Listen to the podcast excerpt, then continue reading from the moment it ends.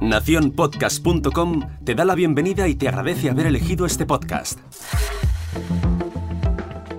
Gracias por dejarme un hueco en el día de hoy. Yo soy Jorge Marín y te doy la bienvenida al otro lado del micrófono. Si eres un oyente de podcast viejuno o un lector de blogs añejo, seguro que sabes lo que es un mapa de oyentes o lectores. Hace años, cuando Internet todavía era un yermo por descubrir y no existían las redes sociales, esta era una manera muy habitual para socializar utilizada por podcasts o blogs para ubicar a sus seguidores en un mapa y conocerlos un poco mejor. Ahora que nuestros perfiles digitales son mucho más públicos, que nuestras interacciones a través de la red son diarias y que vivimos prácticamente conectados 24 horas al día, esto pues eh, ya no es tan habitual y en vez de localizarse los propios usuarios, buscamos localizar a las webs, empresas o en el caso de que os traigo hoy, los propios podcasts. El servicio al que me refiero se llama PodMap y es simplemente un mapa mundial donde cada podcast puede poner una bandera virtual para localizar dónde están sus estudios, entre comillas, o desde dónde emite o graba o vamos, ubicar su pueblo, ciudad, provincia o país de nacimiento, o otra vez entre comillas.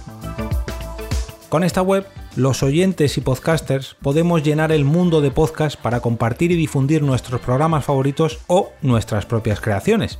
Una manera muy 1.0 de dar a conocer nuestra faceta 2.0. ¿Te imaginas que uno de tus podcasts favoritos se graba en tu misma ciudad y tú todavía no lo sabes? Hace más o menos un año dediqué una entrada de mi blog a este servicio y por aquel entonces esta web ya había recopilado más de 2.000 podcasts en aproximadamente 700 ciudades. Cuando estoy grabando esto son casi 3.000 los podcasts registrados y ya han superado las 800 ciudades distintas desde donde los usuarios han plantado alguna de estas banderas virtuales. Localizar un podcast es muy sencillo, simplemente tienes que utilizar su buscador, que si no estás mal informado, recoge todos los datos del directorio de Apple Podcast, la antigua iTunes, e indicar en qué ciudad quieres ubicarlo.